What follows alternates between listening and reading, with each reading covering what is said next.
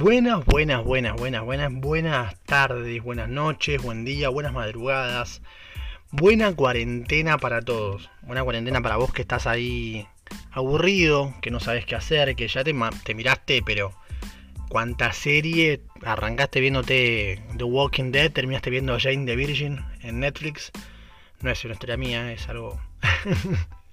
no vi nunca The Walking Dead, eso debo reconocerlo. Nunca vi The Walking Dead me, parece una serie como muy larga, no me gustan mucho las series largas y al mismo tiempo sí, suele aburrirme, pero me parece muy rebuscada, muchas cosas son muy, muy rebuscadas y me parece como que es un montón, como que es demasiado ya, ¿viste? Como decís, bueno, para, esto tiene que tener un fin, no puede seguir constantemente. Bienvenidos a un programa más de Trastorno de Noche, bienvenidos a, a este podcast que hemos arrancado, que estamos probando, viendo cómo funciona, que estamos conociéndonos también, que me estoy conociendo en este nuevo formato de comunicación, que no es lo mismo que trabajar en vivo. Eh, estaba hablando recién con, un amigo que me decía, bueno, que, muchas veces hay que tener cuidado y no trabajar de forma eh, improvisada, ¿no? Pero en este caso es lo que hace la esencia en realidad, entrar al closet y pum, ver qué pasa. Más adelante tendremos algo más dirigido, algo más, más guionado, lo que tenga un poquito más de, de de sentido, por así decirlo, porque esto es como que es muy a la, a la marchanta. Y una de las cosas que venía pensando, ¿no? Es de, cosas que me pasan constantemente y que vi siempre todo lo que voy a hablarte en función de lo que me pasa, lo que siento. Y el otro día hablé con eh, la señora del hogar donde yo me criaba, María Luisa, que si algún día escucha esto le mando un abrazo y dice, bueno, si no... María Luisa es como la Mirta Legrand del subdesarrollo, para que una idea. Es la monja del hogar que ella Nadie sabe exactamente qué edad tiene porque encima para ser más misteriosa que Mirta Legrand no aparece en Wikipedia. Entonces no puedes adivinar qué edad tiene Madre Luisa.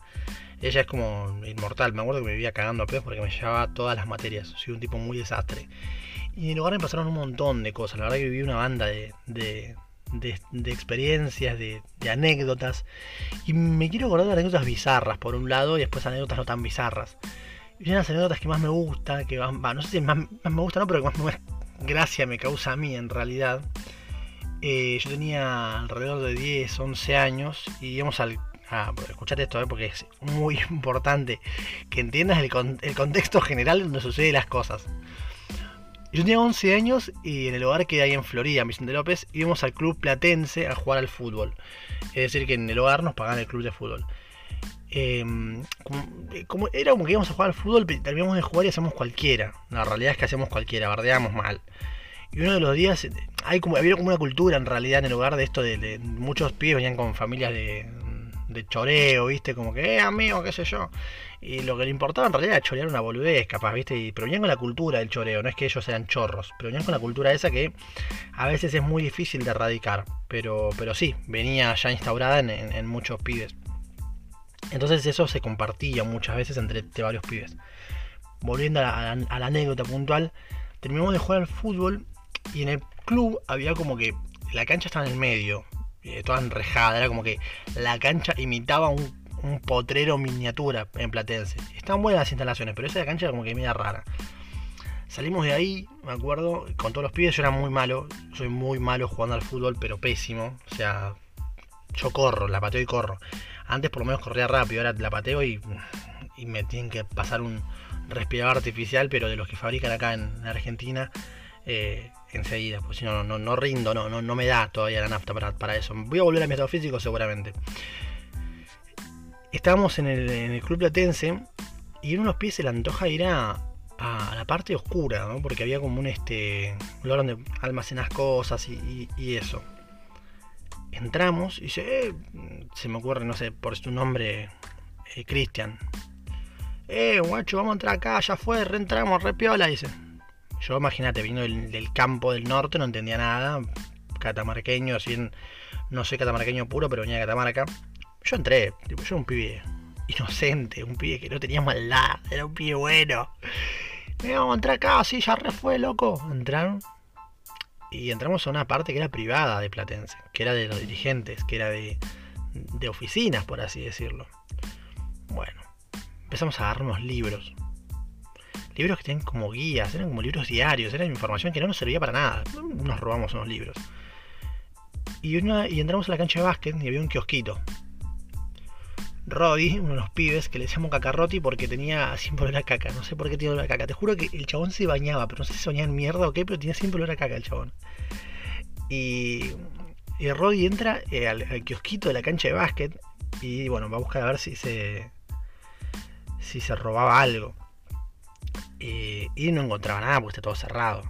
Pero en un momento se entra, viste, que tienen las ventanitas, las rejas, hay una ventanita por donde pasan las cosas. Roy se mete por ahí, se queda trabado, obviamente, eh, y agarra y se choreó un cortafierro y una masa. Lo envuelve en el buzo y se va a llevar. No podíamos pasar lógicamente por la entrada de donde entramos al club porque estaba el, de seguridad.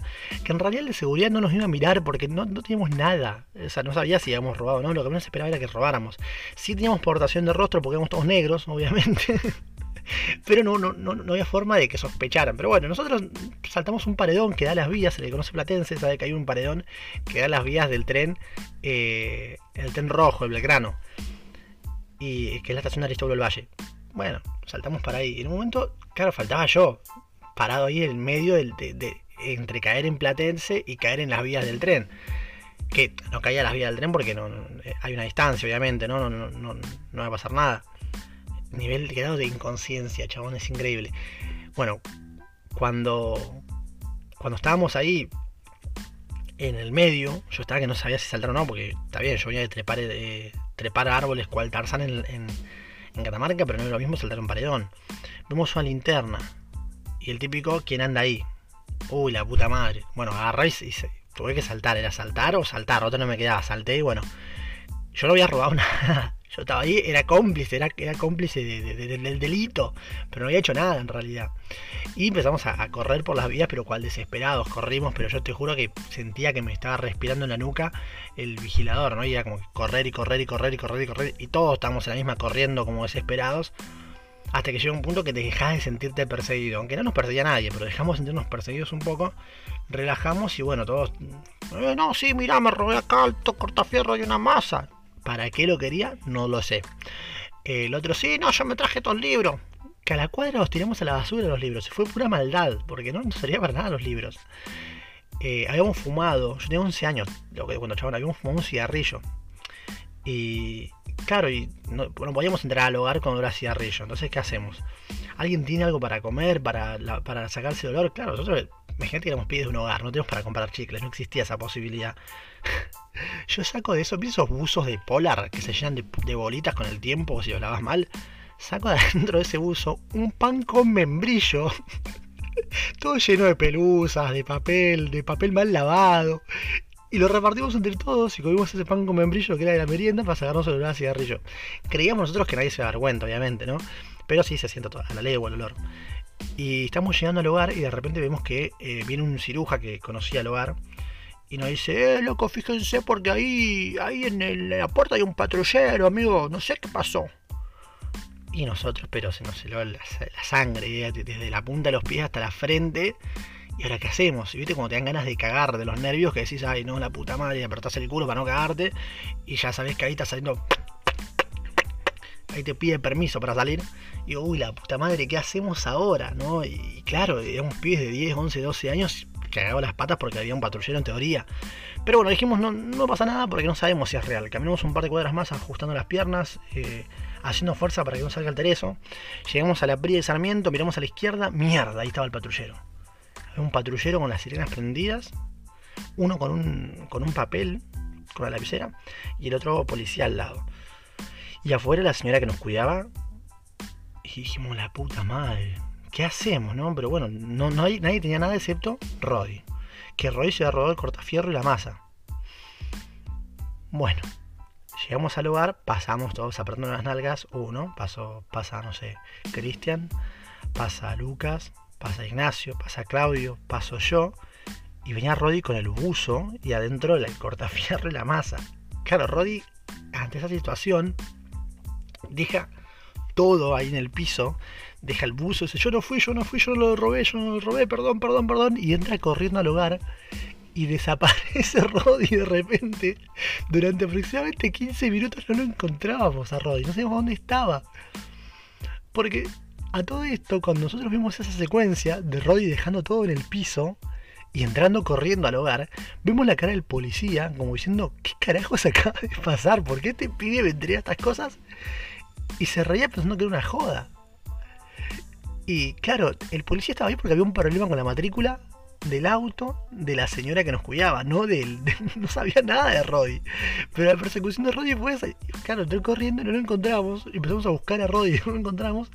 ¿Dónde estaba Roddy? En el lugar por excelencia de donde se esconde un nene, abajo de la cama, pero no estaba abajo de la cama solo, estaba abajo de la cama y colgado, agarrado de los barrotes de abajo de la cama.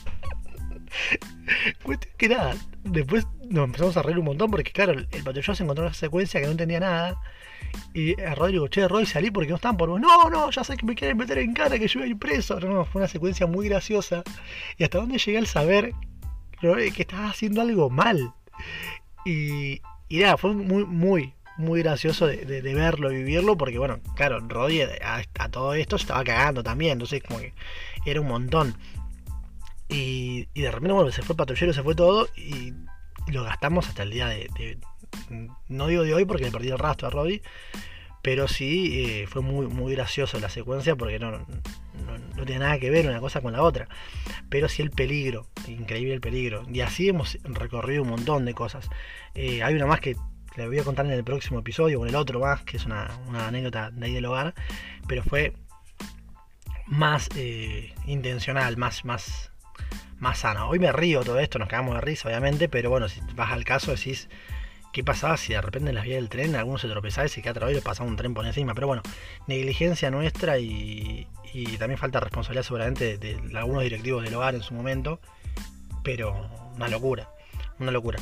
Así bueno, quería contarles un poco esto para desestructurar, de, de, siempre contarles cosas como serio o no tan serio, pero siempre reflexivas y algo más desestructurado. Así que bueno, contame qué te pareció, contame alguna anécdota que vos tengas. Recordá que estoy en Evox, estoy en Anchor eh, FM y estoy también en Spotify. Puedes dejarme un comentario en las redes sociales, dejame un comentario si querés en Evox también, voy a ir este, levantándolo. Puedes seguirme en arroba viruespeche en Instagram, arroba viruespe en Twitter y en Facebook buscarme como Virus Peche, que aparezco como creador de contenido. Así que este fue un episodio más de Trastorno de Noche, un episodio más de este podcast que arrancamos. Y como siempre te digo, evita ser un pelotudo porque nadie quiere ser un pelotudo. Buenas noches, buenas tardes, buenos días. Nos estamos viendo en un próximo podcast. Porque sí, porque pinto. Abrazo.